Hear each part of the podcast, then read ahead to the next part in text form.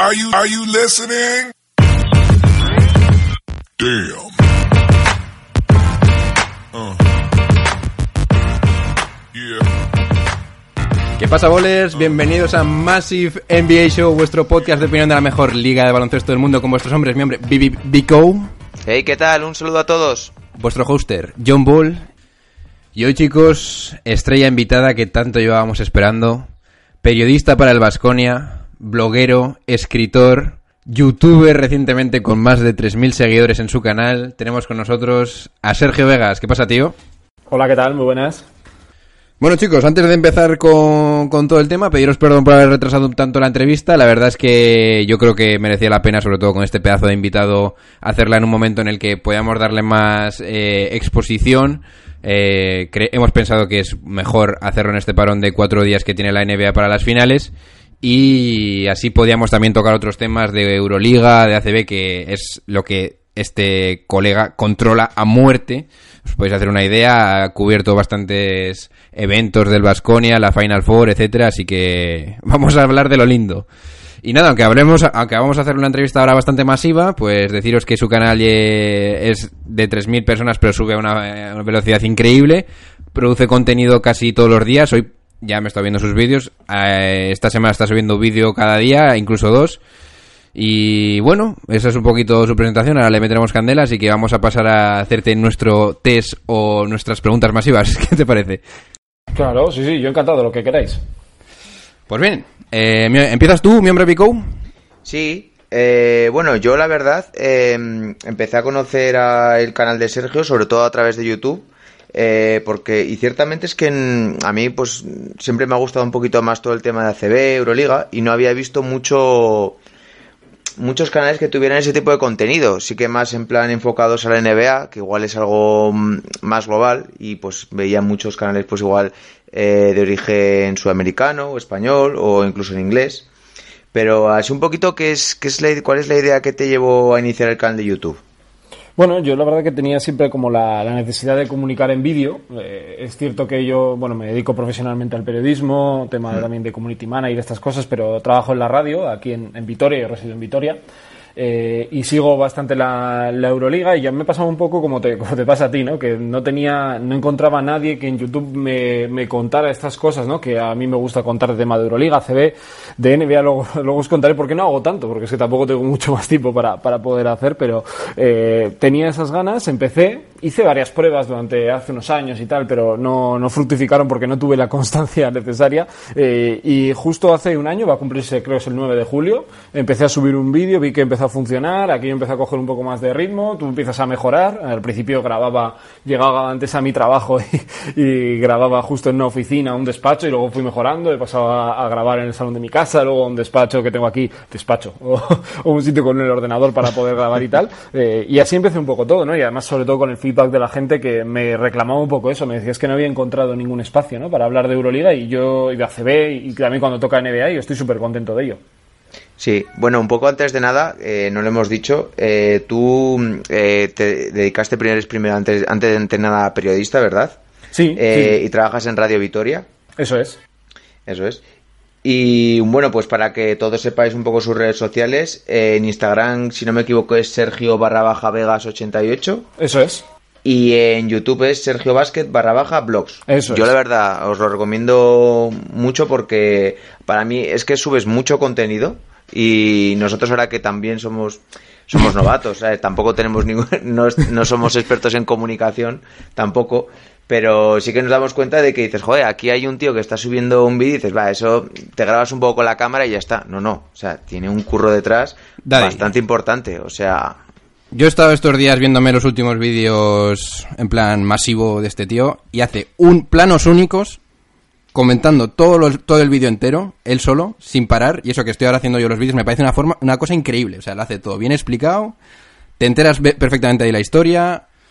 Yo la verdad es que estoy bastante sorprendido y joder, espero que te vaya yendo bien, creo que tienes ya 3000 suscriptores, ¿no? Ya en YouTube. Sí, sí, sí, yo os lo agradezco mucho, ¿eh? que valoréis tanto el trabajo. Yo también, eh, mucho, cuando he visto vuestros vídeos y el curro que tenéis en Instagram también, que os pegáis buenas fichadas, ¿eh? Para sacar adelante todo lo que, todo lo que sacáis.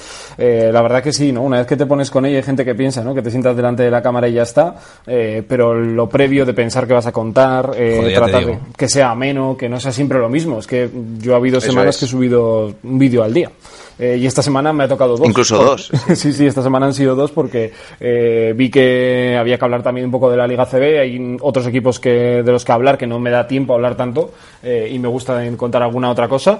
Eh, y es que es una locura, porque al principio sí es cierto que grababa con el móvil, pero eso fue el primer mes. Luego ya pasó a grabar con una cámara, ponte un micro, eh, quieres mejorar y al final siempre estás buscando maneras de, de que te vaya mejor, de que todo eso pues suene mejor, se vea mejor, haya mejor iluminación, poner algunas fotos que estén bien. Eh, la verdad que es eh, este Joder. mundo de YouTube es, es complicado, eh, además del tema de posicionamiento, palabras clave y todo esto, pero, pero merece mucho la pena, sí. El SEO, te está tocando los huevos el SEO de Daddy. Tú y yo lo sabemos. Es lo más difícil, ¿eh? Yo creo que es, yo creo que es lo más difícil. eh, y ahí requiere mucha constancia, mucha constancia, mucho analizar. Eso es lo que no se ve y que nadie lo y nadie lo aprecia. Sí, ya y, te- eh, Sí, sí. Sí, sí, I feel you, I feel you. y es lo que te hace voltear la situación y que la gente te empiece a ver un poco, ¿no? Pues bueno, eh, vamos a ir un poquito para adelante. Eh, yo creo que hay que hacer una pregunta clave o básica. Eh, ¿Por qué el baloncesto? ¿Desde cuándo empezaste a relacionarte con el baloncesto? ¿Tienes algún background? ¿Has jugado a baloncesto? No sé, algo relacionado con Sí, el sí, tema. sí. Bueno, yo empecé tarde a jugar a baloncesto. De hecho, hasta los 15 años no empecé a jugar como tal. Sí que me gustaba de antes. Yo tuve dos momentos importantes. Uno fue ver a la Kinder de Bolonia de Manu Ginobili aquí en Vitoria, jugar contra Basconia, la primera final de la Euroliga. Y luego fíjate hasta dónde ha llegado Manu. Y luego también recuerdo el concurso de mates de Vince Carter, ¿no? Ahora que Toronto eh, está en boca de todo el mundo, pues a mí me, aquello me atropelló como un tren y dije, uff, esto tengo que, tengo que practicar. Tenía familia que jugaba también. Y a los 15 años empecé a jugar. Estuve en la cantera de, de Basconia durante un par, dos temporadas, sí, dos temporadas. Y luego ya es cierto que ya me dediqué más a entrenar. eh, me gustaba todo el tema de comunicación, periodismo. eh, y ya siempre estuve vinculado al, al básquet, ¿no? En programas de radio, podcasts que también pues me llamaban. Yo me apunto a un bombardeo. A mí me gusta mucho hablar de baloncesto. Y, y- Daddy, si te has apuntado a esto, eh, o sea... Te tiene que gustar demasiado. Mi problema muchas veces es, ya, yo, esto es una intrahistoria entre nosotros tres, ¿no? Pero es problema es que tengo falta de tiempo, no, no me da para, Sí, sí. para llegar a todo eh, y no es por falta de, de ganas, es que la cuestión es cuadrar una hora o tener un rato, una horita libre para poder charlar con vosotros, pero la verdad que si no yo siempre, ¿eh? sea NBA, que además es que es una cosa que me gusta, que me gusta mucho, o sea, veo muchos partidos, pero por ejemplo en el canal no hablo tanto, tanto, porque es que quiero hacerlo de una manera o quiero que llegue un momento en el que pueda hablarlo de la manera que a mí me gusta. ¿no? Y, me- creo que la NBA me da como más respeto como para eh, no darle un tratamiento especial porque es que a mí la NBA también ha sido lo que más me, me gusta. Me veo todos los resúmenes estos que, eh, que son de 15, 16 minutos por la mañana. Intento ver sobre todo en tema de playoff y así. Y es que a mí me vuelve loco, vamos. Sí. Yo creo que con la NBA me, me acuerdo cuando empezamos, nosotros empezamos justo también, pues casi hace un año, el verano pasado, y ya en cuando empezó la temporada regular dices, bueno, va, pues sí, me veo los resúmenes todos los días, pero es que hay días, cada día, te encuentras con 10 partidos, te tienes que ver simplemente, pues, obviamente no te puedes ver todos, salvo algún partido, algún jugador que sea muy especial y que te apetezca, pero hay días que te encuentras con 12 partidos, con un condense de 10 minutos y luego un poquito analizar lo que ha pasado día tras día y dices, coño, que es que, que no es tan fácil, que es que es mucho, es mucho tema. No, si luego no, lo juntas un poco con trabajo y demás, dices, si es que se me va, no hay tiempo, es lo que Claro, decías tú. Yo, yo valoro mucho, ¿eh? por eso cuando también he escuchado vuestros podcasts y tal, es que al final los que no se dedican profesionalmente, o sea, trabajan en la radio, en la web o, o cosas por el estilo, o en la tele, ojalá, eh, pues tienes el tiempo justo y al final tratas de enterarte, lees muchos artículos, ves vídeos de, pues, de youtubers también, que la comunidad yo creo de YouTube España está bien en ese sentido, también hay gente que cuenta eh, actualidad de NBA, pero es que no te da tiempo a llegar a todo y luego si tienes ya un equipo favorito y te los tienes que ver todos, no es mi caso, ¿eh? porque yo suelo ir picando de un lado a otro, pero hay gente que se ve los, todos los 82 partidos de su, de su equipo, más lo que Sí. luego pueda haber de NBA. Sí. Yo mm, tengo una pregunta ya un poco metiéndonos ya en temas más de baloncesto. Yo siempre tengo con, con John le- un poquito la... Él aboga mucho porque hoy en día el baloncesto, bueno, ha cambiado mucho. Ya no es un baloncesto de pibos, ya es un baloncesto más de jugadores exteriores. Y a él le gusta mucho la idea de juntar en un mismo equipo, pues eh, cinco tíos casi prácticamente iguales, de rondando los dos metros, dos metros y poco. No, no, te voy a explicar lo- yo. Y que lo único que hagan sea defender y tirar. No, no, Blake Griffin bueno, de base. Esa es la, sí, pero- esa es la filosofía. Eso es cierto, es que el baloncesto un poco sí que está evolucionando hacia eso. Y por ejemplo, la prueba está pues en, en que ahora los tres son cuatro. eh, ves jugando de pivote a un tío, por ejemplo, como en Houston, que era PJ Tucker, que casi no llega a los dos metros, o Draymond Green en, en los Warriors. Y un poco enfocado hacia eso. Si te parece que ahora hay menos diversidad, digámoslo de esa forma. Yo creo que se han olvidado las clásicas bases escolta, ¿no? Alero, ala pivot y pivot. Mm, Para mí los grandes culpables son Antetokounmpo, Durant y, y LeBron James, que han da- volteado este deporte eh, directamente y han hecho pues que ahora ya no se piense en posiciones sino en roles dentro de la cancha, ¿no? Eh, yo creo que los Warriors, por ejemplo, tienden un poco a eso, eh, aunque este año han tenido a Cousins eh, de aquella manera, pero creo que es un equipo que también juega con muchos jugadores pequeños. Cuando mete a Draymond Green y a Durant por dentro, bueno, por dentro, ¿eh? Siempre en ese teórico juego Sí. interior es que Kevin Durant es un jugador de 2-11 que defiende un 5, que defiende un base eh, y eso lo y eso puede atacar luego, te genera una ventaja constante, ¿no? Y aunque ahora no le estén, parece que no le están echando tanto de menos, es un jugador para mí indispensable. Y yo creo que se tiende un poco a eso y como son los que han marcado en los últimos cuatro años la NBA y el básquet mundial, pues lo vemos también en, en la ACB, pues que casos como el de Tavares, por ejemplo, son contados con los dedos de las manos. CSK, que ha ganado este año, es un equipo dentro de la medida de lo que es básquet europeo parecida a los Warriors. Eh, Houston, estoy de acuerdo contigo, ¿no? Es que Mike D'Antoni empezó esto con Steve Nash en los Nash, eh, los Suns, perdón. Sí. Eh, cuando colocó a Studamairi se le lesiona y acaba jugando con Marion y Boris Dio por dentro. Eh, es que mm, D'Antoni es un adelantado también a su tiempo y yo creo que se acabó, ¿no? Las posiciones clásicas, eh, desgraciadamente, porque a mí el juego de los pivots me encanta, eh, pero creo que hay que ver ahora ya acostumbrarnos a ver a bases postear, a, a aleros también que hacen lo mismo, a pivots que defienden a jugadores pequeños. Eh, y cada vez con mayor rango de tiro. O sea, yo lo del dato este que he visto, ¿no? De, de Brook López, que ha metido más triples que Kobe Bryant en, en alguna temporada en su carrera, me parece de locos. Y, y es más tapones que Garnett. Eso es. Cuando nunca en su vida había sido un tío intimidador. Es No, no, es- eso- yo creo que es un resumen perfecto de, de cómo está la NBA ahora mismo. Brook López, que es un muy buen jugador, que este año ha jugado muy bien, pero nadie esperaba que de un año a otro fuera a tirar tantos triples. Pues sí, a mí me da un poco de nostalgia, la verdad, todo este tema. Un poco de, de pena que... Y eso que me al final es un poco la evolución lógica, que pues al final cada deporte tiende hacia... De, un for- de una forma hacia un, hacia un camino y también es una forma de que igual gente más bajita se anime a jugar a baloncesto y vea que no tiene esos tabús. Sí, lo que Pero pasa bueno. es que también es cierto que los físicos han cambiado, ¿no? Ahora ya pf, tú pones un partido de los 90 o haces el juego de ver o incluso casi del 2000 y ya no hay tan, ahora hay muchos más atletas. Mm, Esta frase que yo creo que es así, ¿no? Que hay muchos jugadores que, que ahora mismo del de hace 20 años que no jugarían, no podrían jugar directamente. Ya no hablo de Larry Bird, que igual es el, el ejemplo más eh, llamativo, pero hay otros, muchos otros jugadores que lo pasarían, lo pasarían mal, ¿no? Porque físicamente ha cambiado mucho este deporte, incluso los jugadores europeos eh, es que ves cualquiera ¿no? y es que te llaman lo Antetokounmpo es claro ejemplo pero Porzingis que ahora está lesionado pero eh, Porzingis es un fenómeno de la naturaleza ¿no? con casi 2.20 jugar de lo que le da la gana aunque sea un juego de 5 yo creo que ha evolucionado mucho el físico pero estoy de acuerdo contigo eso yo creo que también lo del tema de mm, eh, lo de que se quiten los tabús lo ha hecho Stephen Curry porque ha cambiado la perspectiva ya a la gente no le gusta tanto hacer un mate que sí pero prefiere meter un triple y eso creo que le ha cambiado mucho la perspectiva a la gente Y sobre todo que meter un triple lo puede hacer todo el mundo. Claro, claro, claro. Es que el mate al final son dos puntos. Eh, sí, está muy bien, es espectacular. A mí, vamos, me hubiera encantado estar haciendo mates todo el día, pero creo que el triple es, es más practicable, más entrenable y cualquiera puede tener buena mano y, y poder meter triple, eso está claro. Bien. Oye, pues con esta pequeña introducción que nos estamos metiendo en vereda, creo que vamos a hacer aquí un dentro intro y nos vamos a meter ya directamente con un apartado que lo vamos a dedicar solo a la Euroliga y a la CB. ¿Qué os parece, chicos? Perfecto. Avanti. Deseando, lo que queráis. Pues nada, dentro intro, chicos. Let's go! We need to have a serious conversation about who's really, really worth max dollars. Has he alienated coaches and teammates in the process? Yes! Is he worth 38 to 40 million a year?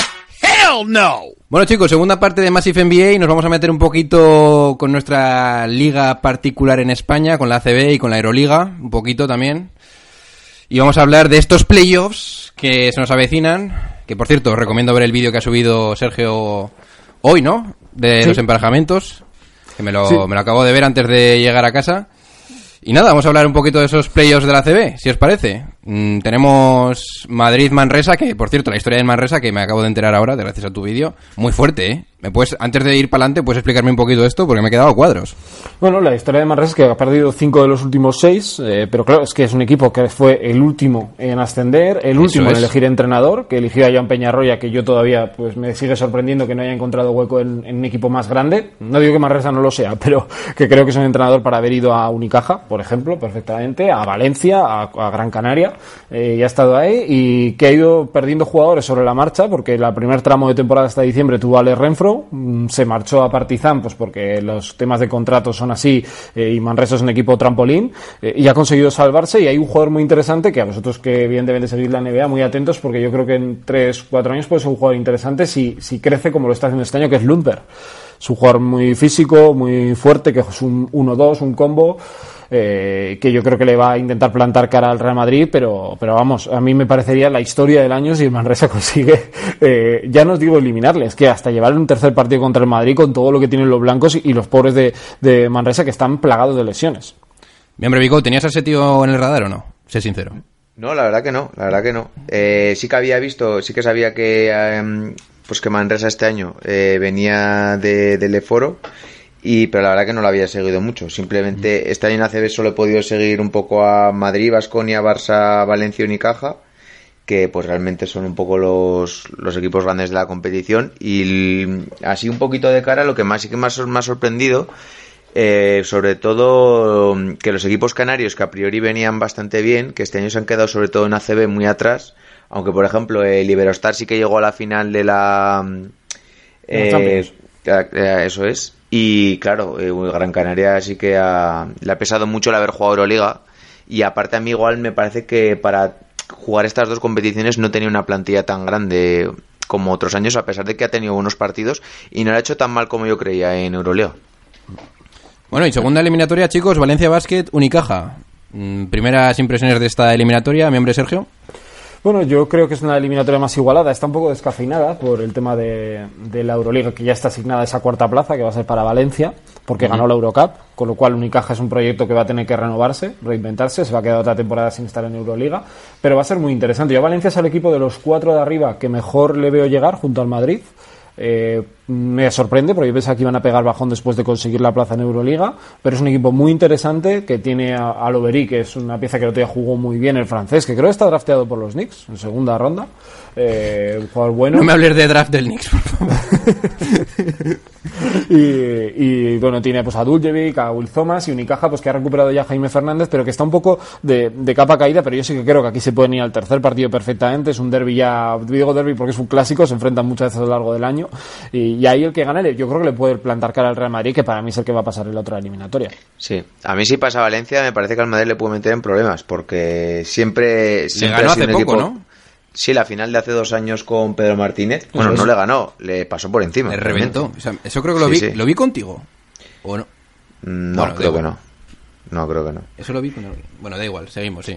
Y luego, eh, ¿qué opinas un poco de Jaime Fernández? Porque yo a este tío no lo tenía muy ubicado y me parece que ha hecho un año espectacular y no sé si igual le ves yendo a un equipo un poquito dando el salto a otro equipo o, o crees que todavía estar en Unicaja está bien para él y debería seguir algún año más. Mm, Yo creo que va a seguir un año más en Unicaja. Es cierto que es muy sorprendente la historia de Jaime Fernández porque es un jugador que estaba en la cantera de estudiantes, que crece pero parece que se estaba estancando un poco ¿no? en su progresión, casi jugando más de base que escolta. Se va a Andorra, hace muy buen año la, la pasada campaña, eh, y llega a Unicaja, pero bueno, piensas que es un refuerzo un jugador nacional, pues como Alberto Díaz o jugadores Carlos Suárez, un jugador así, y de repente se convierte en el generador, ¿no? en el Nedovic que tenía Unicaja en ese momento.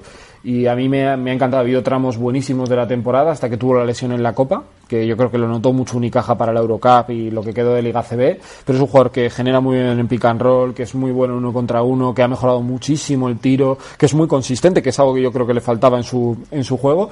Y yo que sí que creo que puede estar en la selección cerca de poder Sí, sí, entrar. eso te iba a decir, Yo sí. creo que si no va a ser el 12, pues será el 13 o el 14, pero yo le veo en la preselección seguro, porque ahora mismo además con si hay alguna baja de última hora, no sé qué va a pasar con el Chacho y jugadores así, si Ricky hasta que no renueve no decida, por ejemplo, o encuentre otro equipo en la NBA, decida no, no acudir a la selección, pues puede ser un jugador interesante, claro está.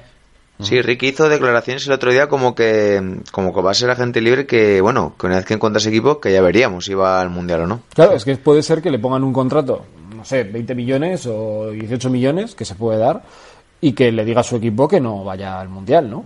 Es un jugador que ha tenido muchas lesiones, que ahora está en un momento magnífico de madurez, pero claro, es que inviertes 18 millones en un jugador que se te pueda lesionar en el Mundial. Ha habido otros que les ha pasado algo parecido. Yo creo que a Nico Batum le sucedió algo, algo así hace unos años también. O sea, es que yo entiendo también a la franquicia NBA que, además, Ricky, que ya ha jugado pues, y ha ganado prácticamente todo con la selección.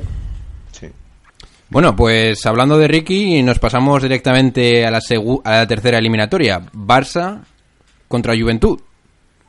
Dos equipos en los que, si no me falla la memoria, ha jugado este jugador, ¿no? Sí, sí, sí, que protagonizaron aquel traspaso Efectivamente. eh, de muchísimo, no sé cuántos millones, yo creo que llegará a ser 4 millones. Tengo dudas ahora, ¿eh? pero creo que fue alrededor de los 4 millones de, de euros. Sí, se movió bastante pasta para ser España. Va a estar, va a estar muy interesante, ¿eh? Yo Bueno, recomiendo.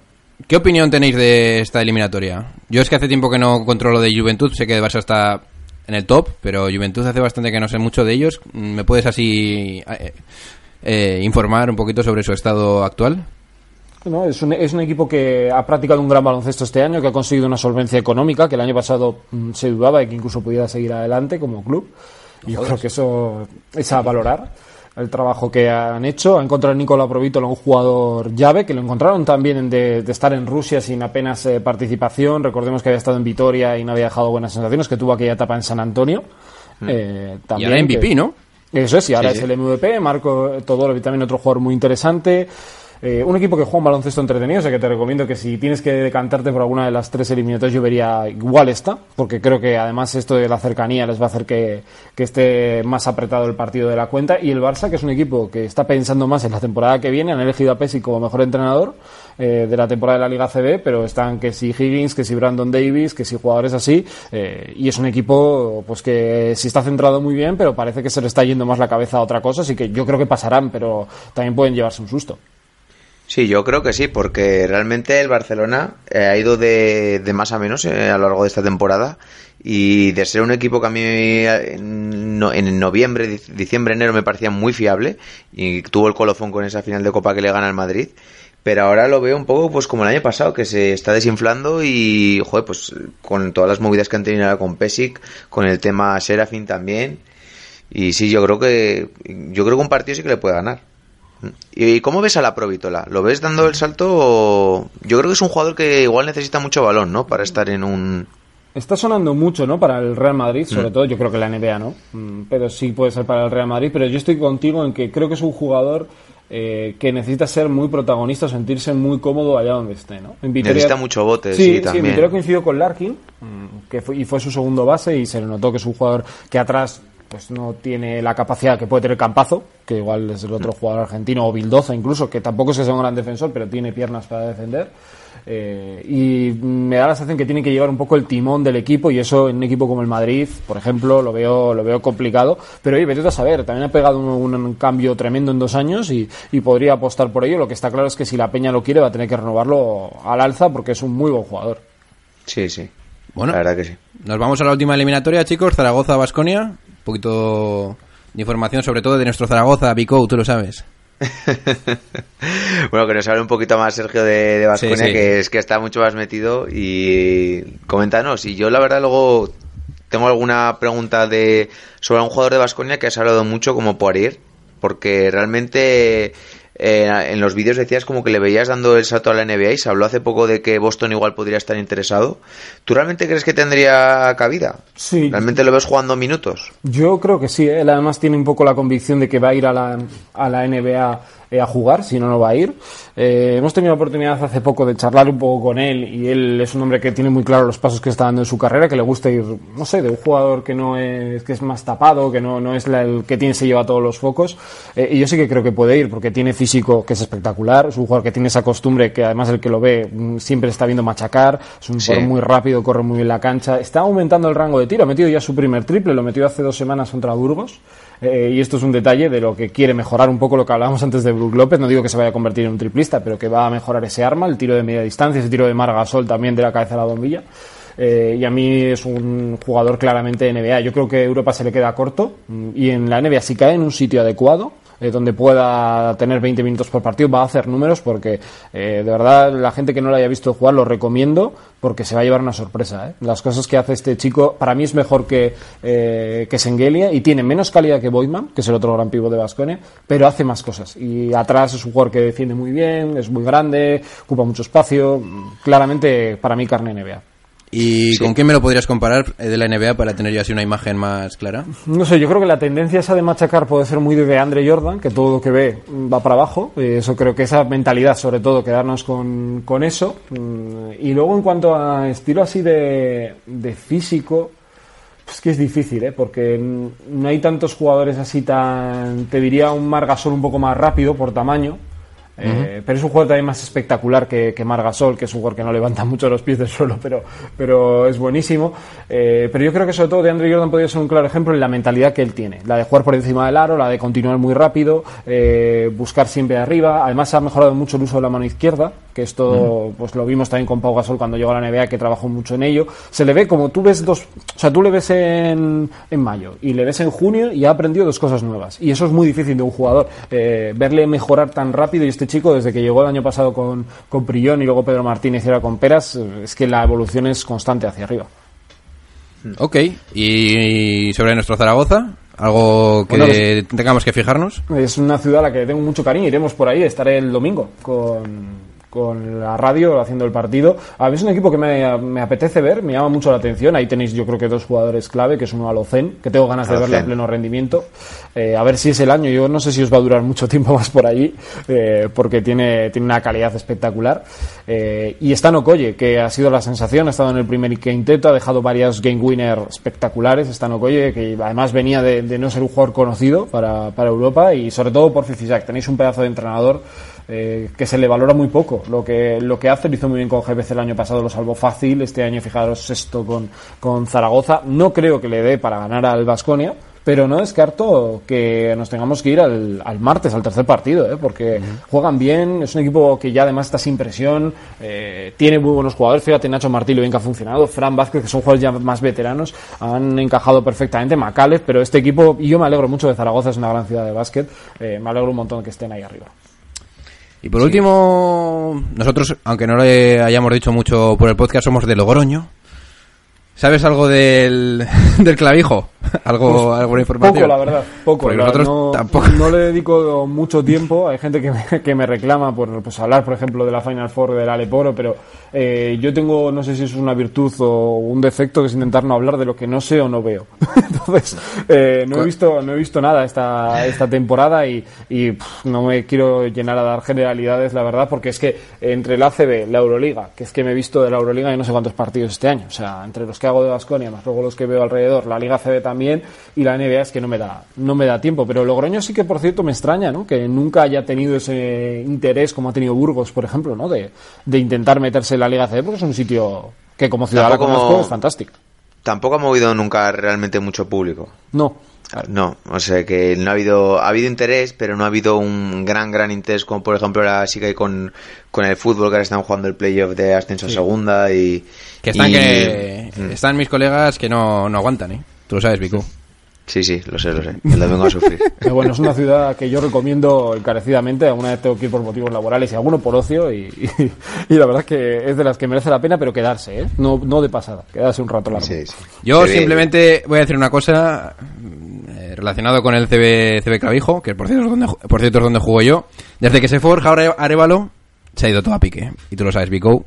Ahora no sé qué chorro está haciendo, pero sin ese base, que por cierto jugó en la, en la Con Mirotic. con Mirotic en, En la, la selección, selección. sub-21. Pues nada, le mandamos un saludo a Borja Arevalo, que sé que está por ahí por las oscuridades, que nos escucha y nos ve en el Instagram, así que un saludo, Borja. A ver si vuelves algún día al baloncesto o a Logroño, donde te dé la gana. Bueno, bien. Y vamos a hablar un poquito de la Alboriga, simplemente por finiquetar un poco el tema. Eh, pequeños pensamientos sobre quién ha ganado, cómo vemos el futuro de los cuatro que han jugado la Final Four. ¿Qué me puedes decir del EFES, eh, Sergio? Bueno, que ha sido un equipo de los más interesantes, que hemos visto a un Shane Larkin que lo que no vimos en Boston lo, lo hemos visto lo en esta Final Four. Es un jugador bestial, ¿eh? Nosotros en Vitoria lo disfrutamos un año, eh, pero creo que es este, este Larkin es mejor que el de hace dos temporadas. Eh, una pena que Misic, por ejemplo, bueno, una pena para el que le gusta la NBA, pero no para el de la Euroliga, que se haya quedado, que jugó una mala final, pero es un jugador extraordinario. Para mí, Yo lo primero que le dije a los amigos es, este Misic, y eso que estaba fallando tiros, ¿eh? los pases que estaba haciendo en la final, dije, este tío es bueno, este tío no sé qué, porque yo claro, no veo casi nada de Euroliga, y dije, lo primero que me fijé en el F es este tío Misic, y eso que hizo un partido lamentable, pero se lo decía a todo el mundo, tío. No, tiene pinta, ¿no? Tiene esos andares Sí, de sí, jugador bueno, de cuando levanta Dios la cabeza y mío. está votando. Sí, a mí me recuerda en- a veces, ¿eh? La toma de decisiones, a- en lo demás, ¿no? Evidentemente Lucas es mucho mejor, pero a Doncic, cuando da el pase siempre intenta darlo acertado, juega con la cabeza levantada, con mucha clase, y este jugador tiene menos techo, es el techo más bajo, pero es, pero es muy bueno también. El F es un equipo que además está reteniendo a muchos jugadores y parecía que el tema de Larkin y Derrick Williams, que lo conocéis bien también de su etapa en NBA, el jugador de Bayern, eh, parece que lo quiere fichar también, que es uno de los jugadores más espectaculares de este año en la Euroliga, que fíjate, un número 2 del draft, ¿eh? en qué ha quedado, pero bueno, lo está haciendo bien también en Alemania. Bien. Sí, la verdad que sí. Eh, Eh, yo así un poquito... Claro, porque tú estuviste de primera mano viendo la final, eh, ojo, que es que además, joder, que yo el- en cuanto supe que era en Vitoria, pues mm, quise ir, pero al final entre una cosa y otra no pude y cuando ya quise mirarlo entradas tampoco habían. Pero ¿cómo es eso de vivir ahí una Final Four ahí en tu ciudad? Porque tiene que ser muy especial, la verdad. Mucho, mucho. Además, Vitoria es una ciudad que no sé si la conocéis, pero que le encanta el baloncesto, eh, que se vuelca con el básquet y mm, yo creo que se merecía este premio. ¿no? Tuvo la oportunidad hace años de tener una Final Four, pero a mí esa no me tocó vivirla y al final no se acabó concretando. eh, pero es espectacular porque ves tu pabellón cambiado. El Buesa es un campo bastante parecido a muchos campos NBA. Eh, te cambian la posición, el ambiente, el parqué, las luces. eh, nos tocó cerca de la oficina del Fenerbahce, que es caliente, de verdad. Eh, y para nosotros como periodistas que estábamos, toda la gente, ¿no? De medios de comunicación y, además que la Final Four en lo deportivo salió fantástica, porque es que las dos semifinales estuvieron bien, aunque la primera se decidió fácil, la remontada del CSK fue increíble. El tercer y cuarto puesto estuvo entretenido también. Luego la final entre CSK y EFES a mí me pareció de las mejores que yo, que yo recuerdo. Eh, lo intenté plasmar un poco en el blog también, ¿no? que conté un poco la experiencia y te sientes orgulloso y tratas de, de mostrar la cercanía de lo que es Vitoria y súper contento. ¿no? La- no sé si lo volveremos a ver aquí en Vitoria, pero por lo menos que nos quite lo bailado y que hemos disfrutado de, de baloncesto del bueno. Sí, la verdad que sí. Yo, a mí realmente me pareció una buena Final Four, sobre todo el la semifinal eh, Madrid-CSK con la remontada de CSK fue bastante buena y la final también. eh, fue tuvo, tuvo su emoción. Eh, otras, por ejemplo, me acuerdo, bueno, aprovecho para decirlo, tienes también un podcast que se llama Diarios de la Final Four, en los que hacéis un repaso a las Final Four pasadas y no queda nada en el aire, la verdad, porque tocáis un poco todos los palos con declaraciones, con, con todos los temas, habléis del MVP, de qué podía haber sido un poco, y yo recomiendo que lo, que lo escuchéis. Y realmente, eh, yo lo, estu- lo estuvimos hablando en un podcast hace una semana o dos, ya no me acuerdo, eh, de jugadores de CSK y creo que un par del Madrid, sí que les vería eh, con minutos ya en, en NBA, por ejemplo, eh, que se está hablando mucho hoy en día Corey Higgins. Yo creo que tiene nivel NBA, igual no para destacar, pero sí para jugar sus minutos. Y, al- y el que no entiendo cómo no ha estado nunca es Clyburn, que fue el MVP. Sí, Me sí. parece que es un jugador por físico muy aprovechable y que hace un poco de todo. Es un poco lo para que un hemos equipo dicho, ¿no? tipo principio, Houston, sí. de, de jugadores con físico moderno. Mm, Tal vez una versión más eh, que lo que puede ser un Kevin Durant o un Antetokounmpo, pero yo creo que sí, yo estoy de acuerdo. Para mí estos dos jugadores son carne NBA. Ahora está sonando también de Colo, que tiene el tema de lo de la pensión. Ya sabéis que a los tres años tiene la pensión vitalicia y parece que le quedan seis meses, me parece, si no me equivoco. O sea, Sí. tiene que firmar un año. Eh, yo creo que son tres jugadores que podrían tener minutos de sobra. Mm, Campazo yo creo que también. Mm, Vamos a ver Sí. lo de Yul, que aunque no esté bien físicamente, si se le gira un poco la situación, no lo descartaría. Yo al que, por ejemplo, no le veo es a Tavares. Eso creo que no. Pero no porque no tenga calidad, sino porque creo que el tipo de juego en Europa le favorece mucho más que lo que es el juego en la NBA, el tema de Sí, los la tres zona, segundos, sí. claro, los tres segundos. Pero hay muchos jugadores, eh, para mí este año en la Euroliga, para mí hay 6, 7 jugadores que igual no son un Luka Doncic, pero que tendrían minutos, ¿no? Hemos hablado ya de Poirier, yo creo que incluso Sengelia podría tener alguna, alguna oportunidad, eh, Hanga nunca ha probado, también el jugador del Barça, Randolph, yo de Randolph También. no lo he entendido nunca. Me parece que es un jugador que tiene una calidad y un físico espectacular, pero yo creo que tiene que tener unas desconexiones mentales muy grandes porque tira de tres, tiene físico, eh, cuando quiere defiende. eh, Sí, es un y de hecho me acuerdo del europeo, que incluso defendió a- que en el europeo que gana Eslovenia, eh, partidos defendiendo incluso a Porzingis esa final que sacaban, o cuartos de final, perdón, que sacaban picando.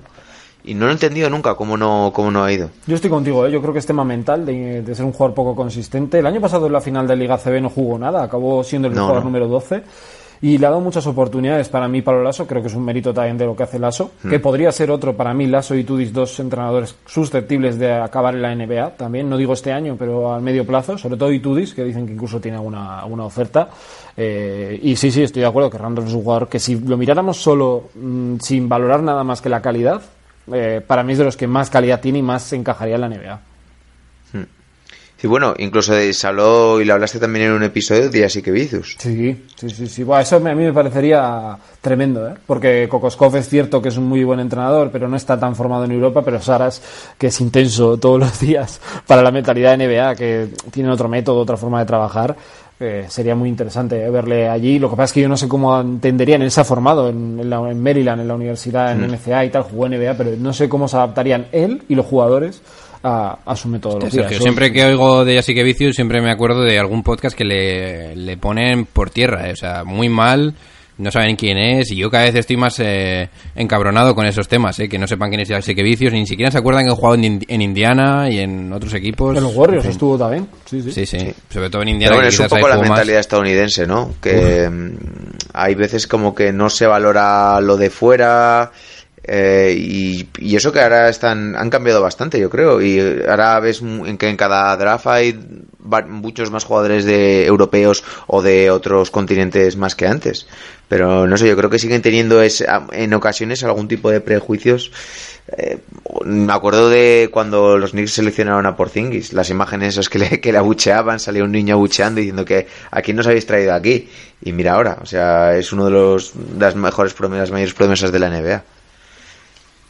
Pues bueno, yo creo que con este repaso a Euroliga, ACB, nuestras ligas europeas, vamos a pasarnos a la NBA, chicos. Así que dentro intro.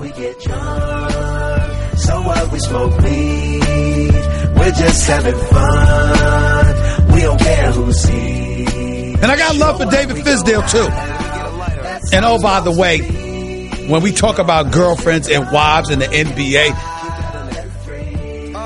y'all need to take a look at Mrs. Fisdale. My God, she's something special. I assure you, you would see why that man is one of the happiest men on earth. Having said all of that, Take that for data. Tercera parte de Massive NBA. Estamos ready. NBA. Vamos a pasarle el test a nuestro amigo Sergio. Y vamos a empezar con lo más gordo de todo. ¿Quién es tu equipo? ¿Qué, ¿Cuál es tu equipo favorito, Daddy? Uf, eh, me cuesta, ¿eh? Me cuesta decir alguno. Yo diría que seguramente tengo más, eh, más aprecio a Boston. Seguramente. Boston. Pero Toronto ya he dicho que me marcó mucho al inicio. Los Warriors me gustaban. Casi me divertía más la época de Mark Jackson que, que la de ahora, aunque son muy buenos ahora mismo. Pero yo diría Son que duras Boston- declaraciones, ¿eh, Daddy? Sí, bueno, no sé, yo creo que es un equipo que, a ver, ahora juega como un rodillo, me encanta ver a Stephen Curry y a Kevin Durant, pero eh, aquello que fue la primera vez, ¿no? Que rompieron a jugar Draymond Green, Clay Thompson y Stephen Curry era muy divertido, pero este, estos Warriors son, son muy buenos también, pero yo sí que diría que Boston, a mí también me gustan mucho los Bucks de ahora, ¿no? Con, con Antetokounmpo, así que tengo varios, ¿eh? No, no soy capaz de definirme por, por, por uno solo, la verdad. Ok. Sí. Y así un poquito en clave ahora, tu jugador actual favorito, ¿cuál es alguno que te gustaría más? A mí el que más me gusta es Giannis Antetokounmpo por la capacidad que tiene de hacer de todo. Me maravilla. El otro día estabais hablando, ¿no? Del tema de, los triples, que ha mejorado bastante en, en esa faceta. Eh, y sobre todo que no tiene miedo cuando le pasan por detrás, bloqueos también para pararse, tirar y buscar el, el tiro. Stephen Curry creo que es, bueno, pura magia, de lo que nos vamos a acordar dentro de 20 años y diremos que Sí, vimos sí. jugar a Stephen Curry. Y otro jugador que a mí me, me llama mucho la atención es Kevin Durant, ¿no? Me parece que lo que hace Kevin Durant eh, sobre una cancha, la capacidad de anotar, yo lo pude ver en directo una vez, en un partido España-Estados Unidos en el Mundo Básquet 2010, que estaba Curry, que estaba Rose antes de lesionarse, estaba Westbrook, si no me equivoco también, y me pareció una de las experiencias más fascinantes que, que he visto. Es que cada balón que tocaba era lo metía dentro del aro, daba igual cómo, eh, y a mí es alguien que, vamos, me, me me parece una maravilla, ¿no? De la genética incluso, ¿no? La Sí, calidad. parece que está creado para jugar al baloncesto. Sí, ¿verdad? sin más que LeBron incluso, porque LeBron podría jugar a lo que le diera la gana, pero Kevin Durant está para el básquet. sí, sí, totalmente. Sí. Bueno, pues siguiente pregunta, Daddy. ¿MJ o LeBron? Michael Jordan, claramente. Claramente. Eh, Sí. sí, tengo, tengo un... A ver, este debate existe. eh, lo que pasa es que yo, yo creo que Michael Jordan, lo que la fiabilidad que tuvo con los anillos cada vez que jugaba una final, yo creo que eso no se ha visto, ¿no? Y no sé si se va a volver a ver. Eh, y siempre tengo lo que comentaba un poco antes, ¿no? De que hay jugadores que hace 20 años, de hace 20 años que no jugarían. Yo creo que Jordan sí jugaría. y sería capaz de, de reinventarse para incluso mejorar el tiro de tres, que era su gran hándicap. Así que yo, LeBron James me parece muy bueno, pero para mí Michael Jordan es el mejor, incluso diría el mejor deportista de la historia. Yo estoy totalmente eh. de acuerdo y creo que no hay ningún tipo de debate, pero como siempre hay que hacer estas, este tipo de preguntas, pues ahí la tienes. Big O, Y entre mm, LeBron y Kobe, ¿cuál te gustaría más? Pues creo que es mejor jugador en global LeBron James, pero a mí me gustaba más Kobe. Ya lo creo. Este es de los míos, Daddy, tú lo sabes, ¿eh? No, es que o sea, mm, LeBron James es un jugador perfecto y no sé, a veces como- no, es que te enfade, ¿no? Pero dices, es que lo, lo tiene fácil. A ver, es mentira, porque es un fenómeno. Y la capacidad de leer el baloncesto y todo lo que hace sobre una cancha, pero Kobe Bryant tenía esa convicción, esa ambición, ese momento de si tengo que meter 60, voy y meto 60. Eh, si no le llegan a lesión, si no se llega a lesionar el tendón de Aquiles, no sé si estaría jugando ahora, pero cerca. Y yo creo que habla muy bien ¿no? de la carrera de, de Michael Jordan, que LeBron, a ver, eh, a que la gente no piense que soy un hater de LeBron. Está entre los tres mejores jugadores de la historia, ¿no? Eso claramente. Luego No tendrás los comentarios para- cabreados para de hater- nuestro, nuestra gente. Para hater John, de LeBron. No, yo es que yo creo que el problema, por ejemplo, que tenía a veces con Kobe es que no sé por qué siempre me ha... He sido un poco reticente hacia él, no sé, porque igual es cuando más empecé a verlos, cuando empecé a ver más baloncesto de Estados Unidos y le veía el típico que se las chupaba todas, que tenía muchos tiros y... Te voy a explicar a ti lo que te pasa con Kobe Bryant. Kobe Bryant es, tú eres un tío, el típico que le gustan las cosas bien hechas, Daddy. Y a ti, todo eso que es extra, que sale fuera de la cancha, todas esas liadas que tuvo, eso no te mola. A ti te gustan los jugadores co- como no, acuerdo- callados me y a jugar. mucho de la, de la final que a poco que a poco pierden con, Bo- con Boston, el séptimo partido que se, o el sexto, pero, o sexto, ya no me acuerdo lo que fue. El Se séptimo, tiró a poco todo. Séptimo, sí. se tiró todo y a poco a poco pierden y le tenían yo siempre digo que ese, par- ese MVP se tenían que haber dado a Gasol. ¿Has visto los dardos, eh, de Sergio? ¿Tú te, tú te puedes creer esto? Bueno, en fin. Bueno, yo creo que está bien, ¿no? Estos debates son, son bonitos y es lo bueno de la NBA, que te da tanto juego, te da tanta historia, porque lo de Kawhi Leonard es la gran historia del año, ¿no? Ya lo Eh, creo. Si lo completa, a ver, es que personalmente si completa de estar desde aquel día que les, le pisa a Pachulia, un año que no juega, va a, Toronto que lo da todo para quedarse con este jugador, eh, hace las finales que hace, el mate ante Tocumpo que, que es bestial, que lo he visto que habéis también subido las fotos en Instagram y así, es de los mejores mates yo creo de los últimos 5 o 6 años seguro. Eh, la cara esa que tiene que parece que no ha pasado nada eh, y verle jugar o yo ojalá gane las finales porque cambie también un poco la dinámica. Eh, Estás con es que- nosotros ahí, ¿eh? Estás con Sí, nosotros. yo creo que todos, ¿eh? Esto pasa un poco, aunque luego nos acordaremos mucho de los Warriors, yo creo que esto pasa, ¿no? Ir con un poco En con la el- encuesta la gente está un poco todavía por- con los Warriors, ¿eh? Que hicimos en Massive NBA, pero bueno. Pues yo, la verdad que ver, mi corazón me dice Toronto y la cabeza me dice los Warriors. Pero sería muy bonito ya no solo por Mark también, que creo que se lo merece. Eh, es un equipo que ha apostado mucho, ¿eh? porque es que ha cambiado de Rosen, se jugó a un jugador que va a ser agente libre en verano, eh, todo, y le ha salido perfecto. Ver a jugadores como Siakam, Nick Nurse, que, era in- que no tenía experiencia en el básquet como head coach de NBA, y pff, creo que es una, una grandísima historia. Bueno, pues eh, tengo aquí una pregunta que, hilando un poquito con lo que estamos hablando, ¿es Kawhi Leonard el mejor jugador del mundo actualmente? A día de hoy sí, a día de hoy sí. Ya lo Eh. Junto a Tocumpo, yo creo que sí, son los dos mejores jugadores de... Uf, ahí yo no estoy tan de acuerdo, pero bueno. vale. a mí a mí me parece que Kawhi hace muchas cosas. He leído a un, alguien, no recuerdo quién era, que decía que era lo más parecido que habíamos visto a Michael Jordan. Yo creo que también hay que salvar la distancia. Doc Rivers, sí. Pero, pero es un jugador que lo hace todo, lo hace todo bien. eh, pero también es cierto que no tiene marketing. Y eso también es otro punto, ¿no? Jordan lo tenía, LeBron lo tiene, Kobe lo tiene, Antetokounmpo lo tiene. Y él es como que no quiere, ¿no? Saber nada de, eso. Y, yo creo que le honra, ¿no? Ser un jugador tan, tan tímido, tan que va así un poco de tapado. Y a mí me parece que ahora mismo, a día de hoy, es el mejor jugador. Yo suscribo lo que acabas de decir palabra por palabra, realmente. Eh, ¿Cuál es el equipo así un poquito que más te ha sorprendido esta temporada? Bueno, diría que me ha sorprendido primero. Los Clippers no me esperaba que hiciera lo que, lo que han hecho.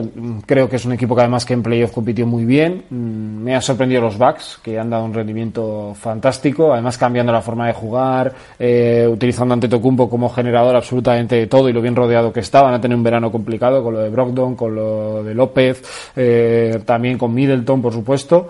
Y si tuviera que quedarme con alguno negativo, pues es que yo creo que lo de los Suns no sé si no tiene nombre, pero estar tan abajo. Sí, la verdad que sí. Eh, Yo es un equipo que incluso lo veías a principio de temporada con jugadores, porque, pues, joder, con aquel partido de Devin Booker que metió 70 puntos, veías que tenían el número Bueno. uno del draft. Pero bueno, Yo veías que era un equipo que tenía que haber, Eso podían haber sido eh, los Sacramento Kings de este año, yo Sí, creo, por eso ejemplo. es, yo, yo no digo playoff, ¿eh? pero por lo menos eh, estar cerca de un resultado digno. Creo que sí, los Kings han sido una gran, una gran sorpresa. A mí me han, me han gustado mucho. Los Nets creo que han hecho un baloncesto muy interesante. Sí. Eh, si pusiera algo negativo, creo que Boston ha estado mal. Sí. O lo de Indiana en lo positivo, que se lesiona a Oladipo y es capaz de, de meterse en playoff. No sé, a mí eh, ha habido varios equipos que me han llamado la atención, pero sobre todo me quedaría eso, ¿no? Yo creo que el cambio en el este ha venido muy bien también, ¿eh? El refrescar que LeBron James vaya a los Lakers, eh, yo creo que ha venido bien para que el este haya como nuevas esperanzas y nuevas opciones de llegar a la final. Hostia, Daddy, pues es que parece que no estás leyendo aquí las preguntas, porque, siguiente pregunta, ¿qué harías con los Lakers?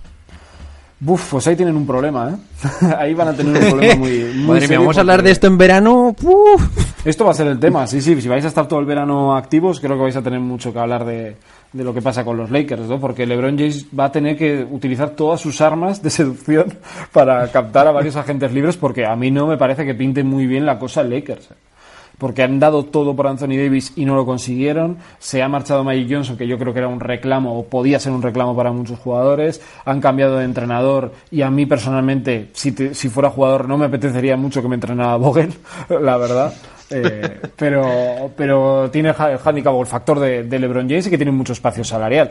Es que, claro, tú ahora dile a Kawhi Leonard, que sé que es de Los Ángeles, que se vaya a los Lakers dejando un proyecto ganador, por ejemplo, ¿no? O a Clay Thompson, que ha estado en una final, que vuelva a marcharse para ir a otro proyecto a empezar de cero. No sé, a mí me cuesta mucho creer que sea capaz de hacer una, de captar dos, tres jugadores, pero si alguien es capaz de hacerlo es LeBron, que ha garantizado finales siempre, menos este año, o sea, pero lo van a tener muy difícil porque es que van a tener que armar un equipo muy bueno de nueve jugadores y no sé si les va a dar para llegar a todo.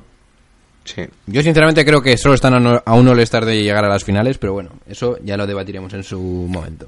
Siguiente pregunta, miembro Vico. Sí, bueno, eh, ¿a quién ves ahora como campeón de la NBA? ¿Y qué harías, qué crees que tendría, o más que nada, yo creo que la clave es qué tienen que hacer eh, los Raptors para ganar a los Warriors? Yo primero diría, eh, pues desearle a Kevin Durant que pase unas felices, un feliz verano, que descanse mucho, que se recupere para el año que viene, porque creo que va a marcar mucho. Es un huracán, es que cambia totalmente la, la final y creo que sería Sí. clave que no pudiera jugar, yo ojalá juegue por el bien del espectáculo, eh, pero Toronto mm, yo creo que ahora mismo con el tipo de configuración que tienen los Warriors, eh, con siempre en cancha un Bogut, un Kevin Looney, jugadores así, eh, están más cómodos porque le permite a Margasol o, o a Ibaka jugar más tiempo, que creo que es donde pueden hacerle, hacerle más daño. Eh, vamos a ver qué decide con Kawhi Leonard, cómo está primero físicamente y luego si es capaz de, de emparejarse, yo no sé si con Thompson, Curry, uno de los dos, y luego el Siakam Green creo que va a dar mucho juego eh, también. Incluso Lowry, eh, que se habla poco este año de él, que ha tenido por momentos malos, pero, pero Lowry es un jugador que atrás, sobre todo, eh, tiene que ser muy importante en esta eliminatoria porque los Warriors es el típico equipo que si te descontrolas un minuto, se te van Bye. 10 arriba y no Bye. tienes Estás muerto. no lo remontas, es que no, no puedes, ¿no? Pero creo que Toronto puede ¿eh? y tiene armas para hacer daño. Creo que es el único equipo que le ha ganado los dos partidos en toda la temporada. Sí, sí, a- 2-0. Eso es. O sea, que esto también, a ver, es cierto que no es significativo, pero, pero bueno, también quiere decirnos algo, ¿no? Que saben cómo hacerle daño. El otro día estaba viendo un poquito de información para el siguiente capítulo que voy a hacer con mi hombre Vico sobre este sobre las finales. Los Warriors, cuan- desde que empezó la dinastía, solo han perdido 24 partidos en playoffs. 19 de ellos han sido con 100 puntos, 104 puntos o menos. Si metes menos si metes menos de 104 puntos son, es más factible ganarles y cuando metes mm, más de 108 es imposible gana- eh, que pierdan. Creo que ahí va a estar la, la clave para estos. Toronto Raptors y es dejar a los Warriors a menos de 100, 100 puntos para mí yo creo que sería el número exacto. Sí, La verdad es dominarles que- el rebote, ¿no? Yo creo que dominarles el rebote a ellos les molesta mucho. Eh, hemos visto, por ejemplo, el año pasado en la eliminatoria contra Rockets que Capela les hace mucho daño. Un jugador que sea rápido, que continúe, que les obligue a meter muchos jugadores cerca de canasta y luego este, que tienes que estar acertado, ¿no? Si te aparece un Van Vliet como ha aparecido en los últimos dos partidos, pues eso es un chollo. Si le vemos lo que hemos visto en todos los playoffs, menos ese tramo, pues ahí lo va a tener muy difícil. Es que Toronto que tiene Norman Powell, Ibaka y eso, y Van Vliet desde el banquillo. Luego tiene otros jugadores, pero no son para medirse a los Warriors y jugar 20 minutos. O sea, va a tener que tirar muchos de esos cinco titulares y luego Margasol, que creo que tiene que rendir y ser muy importante en esta final si quiere Toronto poder llevársela. Pero Yo creo que tiene su oportunidad este de, de llevarse el anillo, porque no le veo, a no ser que se quede Kawhi y sigan reforzando el equipo, pero yo creo que es ahora o nunca y, y yo creo que puede hacerles mucho daño porque yo lo dije el otro día, si consiguen darle, porque realmente todos los balones que le dan son para el triple y él no es un mal triplista, pero tampoco es su especialidad y no le puede, yo creo que no le puedes dar ocho triples por partido. Si le dan balones al poste y no continuamente, pero en los momentos que necesite Kawhi un poco de descanso, algún balón más, pueden hacerlo bien. Y lo mismo digo con Ibaka y con Shakan, si se hacen un buen pick and roll y incluso pueden hacer un pick and roll o pick and pop porque los dos, sobre todo Ibaka igual tiene un poquito más de mejor tiro de media distancia. Es un poco, tienes que hacerlo todo bien y aprovechar un poco la- las debilidades que tienen sobre todo los Warriors, que es que yo para mí es el, el rebote en ataque. Y me acuerdo por ejemplo de la final que pierden con Cleveland que Tristan Thompson cada partido se hinchaba. Sí, sí, yo creo que Siakam puede ser un un claro termómetro ¿eh? también, Eh, porque va a tener que defender yo creo que a Green muchos momentos, se van a quedar en algún momento yo creo los dos solos jugando como falsos cinco eh, y le va a tener que sacar faltas. Green, recordemos que la final que pierde los Warriors es por aquella doble técnica y es que no está y es un jugador clave para ellos. No es el mejor, pero es el que más trabajo sucio hace, el que te saca de partido, el que te coge el rebote ese último segundo, te mete el triple que no te esperas y ahí yo creo que Siakam también va a tener que ser importante en un año que ha sido extraordinario para él. A mí me ha, me ha parecido una de las grandes sorpresas de este año en la NBA, pero se va, se va a graduar. ¿eh? Si lo hace bien, eh, puede dar un salto en su carrera también importante. Ujú, Ok. Eh, pues por último, Sergio, MVP de las finales y evidentemente campeón. Pues voy a decir los Warriors y voy a decir Stephen Curry. No voy a dejarme llevar por el corazón, lo llevaré por la cabeza. Eh, y creo que el Curry se merece un MVP. Y creo que lo va a hacer muy bien. El partido fue el, séptimo, el sexto contra Houston. Me parece de los que vamos a guardar de los Classic. Y ha tenido momentos excepcionales Curry en esa segunda parte. Y yo creo que va a ser capaz de hacer lo mismo.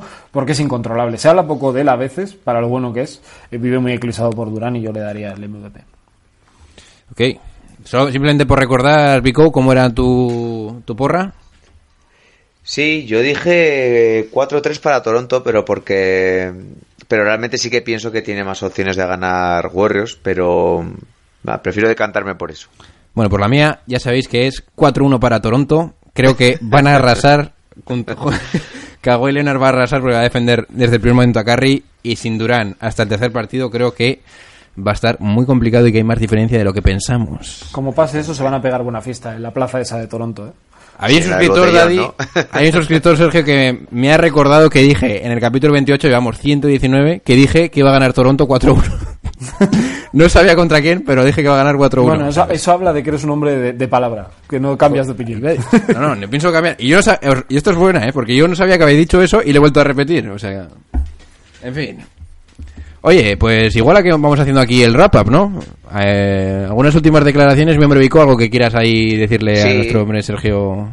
Este bueno, momento? yo sobre todo agradecerle que haya querido pues hacer el episodio con nosotros y que está invitado siempre que quiera a volver a comentar lo que quiere de baloncesto y que a mí la verdad me ha hecho me ha hecho mucha ilusión que estuviese aquí porque vi sus vídeos y me y la verdad me gustaron porque es yo es eh, la- los vídeos que, haz- que él hace son el tipo de YouTube que yo consumo principalmente y a mí es como me gusta y como porque hay veces que ci- ciertamente hay demasiada polémica demasiado clickbait, demasiado vídeo fácil y es difícil ciertamente condensar en 10 minutos de información e ir al grano y hablar un poco de no solo de, de lo más importante y yo realmente si no os habéis visto su canal os recomiendo que os paséis eh, lo dejaremos todo en la descripción del podcast y solo agradecerle que haya estado aquí con nosotros. Yo lo agradezco mucho, ¿eh? Los comentarios y el apoyo que, que me dais aquí también en, en el programa, que os lo agradezco mucho.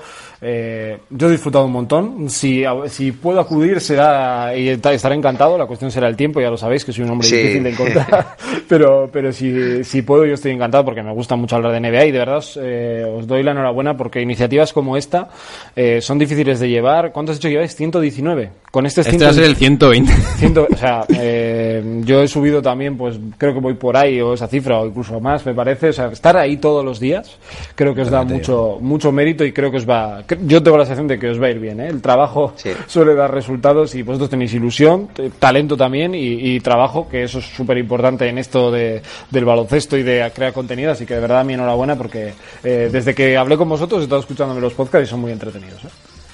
Pues bien. Todavía no nos hemos lanzado a YouTube y bueno, algún consejo que nos tuvieras es quedar en YouTube porque Bueno, no- no sé si soy un experto para, para hablar de, de YouTube todavía, ¿no? Con alguno dirá con 3.000 suscriptores, pero bueno, yo lo que os diría sobre todo que lo hagáis con mucha ilusión, que os planifiquéis claramente de dónde queréis ir, mm, que pueden ser objetivos pequeños, pero que lo tengáis claro cuál es el rumbo que queréis dar y que seáis vosotros mismos. Eh, copiar lo que hace otro, pues te puede servir un día, pero yo creo que la gente en YouTube lo bueno que tiene es que se queda con las personas y con el contenido ¿no? que hacéis. Y yo, la verdad, que si os lanzáis decididamente a YouTube es que seáis como sois, porque creo que os puede ir, os puede ir bien ahí, seguro. Pues nada, yo también dar las gracias otra vez a Sergio, ha sido un honor. La verdad es que es el primer eh, invitado que tenemos serio, que es periodista, que os recuerdo que podéis seguir en Sergio barra baja Vegas 88, en su blog, en YouTube, en Evox y sobre todo, y, sup- y supongo que en todos los demás podcasts que tendrá ya metido su RSS, que, que a mí me costó pillar esa movida. Pero bueno. Y nada, que os leáis también sus libros y sus comentarios en Vasconia. Y nada, recalco y repito un honor, Sergio. Y nada, esperemos tenerte por aquí para la próxima temporada. Cuando, cuando queráis, va a ser un placer y estaremos siempre hablando de NBA, que eso es buena cosa, ¿eh? Hablar de, hablar de NBA siempre, siempre apetece. Ok. Pues nada, chicos, se van despidiendo de ustedes vuestros hombres. Mi hombre, Vico. Bueno, un saludo a todos. Nuestra estrella invitada masiva, Sergio Vegas. Hasta la próxima, un abrazo. Y vuestro hombre, como siempre, de hoster, John Ball. Venga, chicos, paradlo bien.